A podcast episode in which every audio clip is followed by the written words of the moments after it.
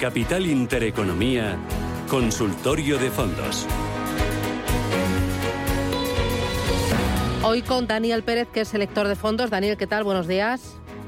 Hola, ¿qué tal? Buenos días a todos. Eh, oye, tú cuando eliges un fondo de inversión de renta variable, miras que sea un fondo eh, muy concentrado o poco concentrado. Es decir, que tenga pocos valores, 30, 35, o que tenga más de 80. Pues mira, aquí depende bastante más del perfil del cliente y de lo que busquemos que del fondo en sí. Para mí, concentrar o diversificar eh, según qué estrategia no es malo. Hay fondos que son como el típico delantero que quieres que meta muchos goles, que le pides más concentración. Y hay otros productos que su estrategia se basa en tener pues más industrias, más sectores y más en una diversificación más grande, ¿no? Entonces, depende. Yo en general sí que soy más fan de los productos algo más concentrados porque prefiero diversificar a nivel producto eh, y que los gestores hagan muy bien algo. Pero, como digo, aquí sí que depende mucho más de, la situación, del producto que busquemos y, de cómo y de las preferencias del inversor, que al final es lo más importante. ¿Y eh, prefieres un fondo que eh, haga mucha rotación de valores o que hmm. rote lo justo? Sí, aquí esa es una pregunta bastante bastante interesante. En los, en los productos que, que son así, digamos, más, de crecimiento, más de largo plazo, a mí en general me gusta cuando estos valores eh, o estos fondos tienen baja rotación, pues significa que analizan bien las empresas, y que están constantemente eh, revisándolas, invirtiendo en ellas. A mí cuando un fondo cambia constantemente de productos, esta empresa me gusta, esta ya no, ahora cambio, me tiende a, generarme algo de desconfianza y, no suele gustarme. Aquí también depende, como he dicho antes, de la estrategia, ¿no? Hay productos que están más enfocados al trading o a cambiar entre sectores o a ser muy activos en cambios en valoraciones, que está bien que lo hagan, ¿no? Que haya cierta rotación, eh, pero en general a mí me gusta cuando te subes a un fondo que sabes que tiene una filosofía clara, que invierte en una industria que lo tiene muy claro y que confía en valores para siempre, ¿no? A mí eso me gusta más, porque encima luego te pone más fácil la revisión, ¿no? Porque como tengas un fondo que le dé la vuelta a la cartera todos los años, bueno, no es tan fácil de gestionar como uno que tengas muy claro qué hace, por qué lo hace y que sepas que lo está haciendo a lo largo del tiempo. Eh, voy a dar paso a los oyentes 915 33 18 51 o 609 22 47 16. Ahora que estamos muy pendientes del Banco Central Europeo y del movimiento que puede hacer en el día de hoy, de aquí a finales de año. Hoy salía una información en, la prensa especializada diciendo que Standard Poor's Global Rating calculaba que el beneficio de los bancos podría crecer a un ritmo del 26% debido a este escenario de eh, subidas de tipos de interés y sobre todo los bancos españoles serían de los más beneficiados porque tienen una cartera más importante, más grande de préstamos hipotecarios. ¿Me podrías decir algún fondo fondo de inversión que invierta en Europa con sesgo o con más peso en el sector financiero, ¿qué hay en el mercado? Sí, aquí eh, hay diferentes tipos de aproximación. Como comentas, ahora el sector financiero está tomando bastante más protagonismo por el tema de las subidas de tipos. Eh, es cierto que su modelo de negocio se ve beneficiado, pero recordemos que si hay subidas de tipos también habrá más impagos, más defaults y, bueno, tampoco el sistema bancario eso tampoco es beneficioso. ¿no? Aquí tenemos una, una dualidad que puede ser o no beneficiosa.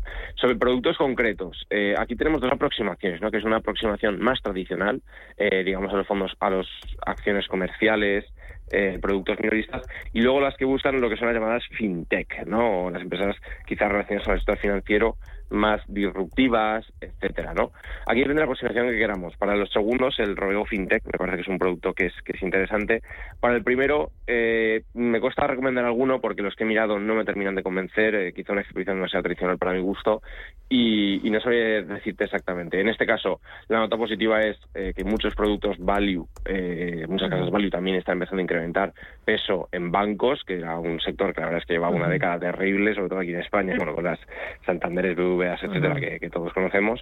Eh, entonces es una aproximación. Pero yo diría que no todo es tan bonito ni todo es tan evidente, ¿no? Porque cuando las subidas de tipos son evidentes, el mercado lo pone en precio, ¿no? Y, no pensemos que suben tipos y a los bancos se van a disparar, que no, es tan sencillo y, una nota ahí un poco de precaución, ¿no? Que no me gustaría que ahora todos los inversores para comprar bancos, como si fuera un mañana. Eh, voy a ir con los oyentes 915331851. Eh, María, ¿qué tal? Buenos días. Hola, ¿qué tal? Buenos días. Eh, mire, quería hacer una consulta sobre tres fondos de inversión, a ver qué opinión tiene el experto eh, sobre ellos, ¿no? Eh, concretamente, uno de ellos es el Nordea Global Climate bueno, es el Global mm, Climate en un momento. El otro es el de BlackRock, el World Energy, y el de BlackRock también, el World Mining A2. Muy bien, pues gracias, muy amable. Muy amable, buen día. Vale, el, el, primero es eh, el Global Climate, uno de, uno de Nordea, que bueno, es bastante famoso y, es un, lo que me llamo un fondo ESG, pero temático, ¿no? que va a una temática concreta que es el cambio climático. A mí estos productos me gustan, aquí la, la nota que tengo que decir es que la mayoría de ellos tienen un sesgo growth eh, de crecimiento importante, ¿no? Por la propia temática y demás. Eh, la mayoría de los fondos de este tipo están sufriendo este año, la mayoría de las temáticas, no quiero entrar en esta en concreto. A mí como temática me gusta, lo que sí que le recomiendo a los inversores es que no se queden con el nombre y que profundicen un poco en, en, el, en el producto, ¿no? Porque muchas veces eh, la gente se sorprende cuando ve un fondo temático que cree que es sostenible y luego lo que en la cartera. Luego, sobre los dos que ha comentado de BlackRock, está el, el World de Energía y luego el de, el de mineras, ¿no? Estos son los, los fondos que lo están haciendo súper bien este año, porque, claro, todas las materias primas se han beneficiado. Eh, los dos fondos son me gustan, tanto Rhodes como como BlackRock tienen productos interesantes para exponerse a la gama de energías y de materias primas más tradicionales, ¿no? Eh, con este sesgo más tradicional, vamos, de los que están subiendo un montón este año, y ahí me gustan. Aquí el tema eh, que yo les diría a los inversores es, eh, mucha gente está entrando ahora en materias primas, después de que se haya descontado una inflación muy, muy, muy fuerte después de que hayan tenido subidas muy fuertes y fondos de materias primas con más 40, más 35 en el año. Eh, entonces, yo digo a los inversores que cuidado con eh, poner demasiado peso ahora, porque las materias primas son muy volátiles eh, y hay que tener cuidado con sobreexponerse más después de una gran subida. Dicho esto, si alguien tiene una visión negativa sobre la inflación, quiero decir que se va a mantener el tiempo, que va a ser elevada, tiene sentido aportar una parte de la cartera, un 10, un 15% de ahí ya según el nivel de riesgo a, materias primas o a este tipo de productos, tiene mucho sentido, ¿no? Siempre y cuando tengas esa visión, ¿no? Sería una especie de cobertura para el resto de tu cartera que quizás sufra un poco más si de verdad tenemos una inflación galopante o más alta, ¿no? Entonces, aquí ya entramos en un tema de construcción de carteras que me parece realmente interesante y no tanto de producto, ¿no? Por eso siempre digo que esta, este clase de productos tan nicho suelen ser más desde un punto de vista estructural de la cartera que no por lo buenos o malos que sean los fondos, que en este caso pues son dos productos que me, que, me encajan. ¿Qué otras temáticas de inversión te encajan?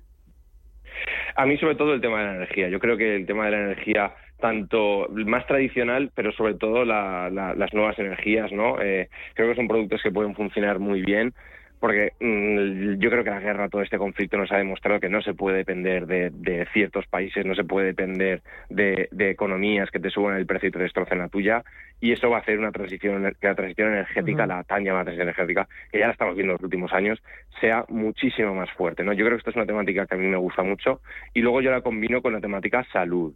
Y la temática salud ya está presente en muchos productos, en muchos fondos globales, pero a mí me gusta porque eh, ves las tendencias de mercado, ves eh, el envejecimiento de la población, ves los cambios en los patrones de comportamiento, más consumo en sanidad, que para nosotros es lo más importante, la salud, que vamos, una vez que hay más importante que, eso, y yo creo que es una tendencia que te puede proteger bastante por el perfil un poco defensivo eh, en la mayoría de las estrategias. Si nos vamos a lo biotech y tal, pues ya no tanto. Pero son dos temáticas que a mí me gustan bastante, ¿no? Y que a mí la lógica me, me y lo que veo en el mercado me dice que podemos ver bien. Y por lo que veo, los inversores están cómodos con ella porque también ven este, este futuro, ¿no? Entonces, como siempre digo, esta conexión entre productos o temáticas de calidad con que el inversor cree en ella es muy importante, porque eso hace que estos clientes, estos inversores mantengan la estrategia a largo plazo y cuando haya un menos 15, un menos 20 en el producto, porque lo habrá, como en todas las estrategias, tengan claro que es momento de aportar más y que tiene sentido para ellos. Eh, voy con eh, la última consulta. María, ¿qué tal? Buenos días. Hola, ¿qué tal? Buenos días. Mira, quería preguntar, yo tengo un fondo que es el Fidelity Technology. Eh, estoy con ganancias y quería saber eh, ¿Qué opinas si ya no es momento de las tecnológicas, si cambio o me mantengo? Gracias, les Gracias, por la radio. muy amable. Em, ¿Qué me dices?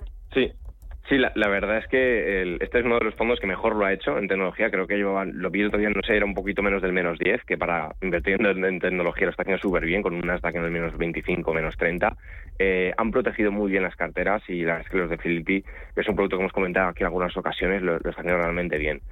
¿Es momento de, salirse o de continuar? Yo, cuando un mercado hace un menos 25, un menos 30, yo creo que, sobre todo un gran mercado como puede ser la tecnología, el Nasdaq y tal, yo creo que no es momento de, de, salirse, incluso es momento de aportar. ¿no? Yo creo que ahora mismo estamos comprando empresas y carteras que estaban muy bien, en según qué casos a precios prepandemia, ¿no? Cuando estas empresas han crecido, tienen más beneficios y siguen expandiendo su negocio, ¿no? Entonces, eh, nota positiva para la inversora que ha cogido un fondo que la verdad es que lo ha hecho súper bien y, si encima lo tenía de antes, pues la verdad es que es uno de los mejores fondos tecnológicos de los últimos cinco años. Eh, y sobre si hacer ahora yo, la verdad, no me saldría, aquí entra mucho el perfil de riesgo, no me saldría porque aunque es una temática que está siendo muy volátil por el tema de las subidas de tipos, está cambiando mucho eh, las valoraciones, cambia todo muy rápido, yo creo que comprar un mercado que en general ha caído un 25, un 30, con tres años, cinco años vista, yo creo que es una buena compra y la historia, en este caso, está de nuestro lado. Así que esa sería un poco mi, reflexión del producto y de la, y de la temática. Muy bien. Eh, voy con eh, otra consulta. Me pregunta por un par de alternativos y líquidos. Muy rapidito.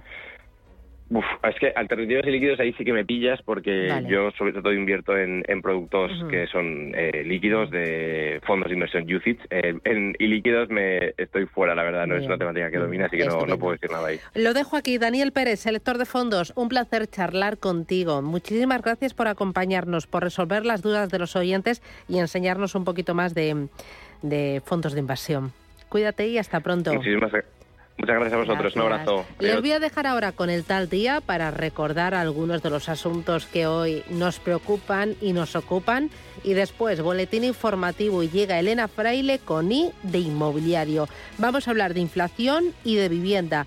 Vamos a hablar también de los fondos de Next Generation y ese toque de sostenibilidad que está arrasando a todo el sector de la construcción y todo el sector inmobiliario. Y vamos a hablar también de desafíos. Esto y más con IDE Inmobiliario a partir de las 11 de la mañana en Radio Intereconomía.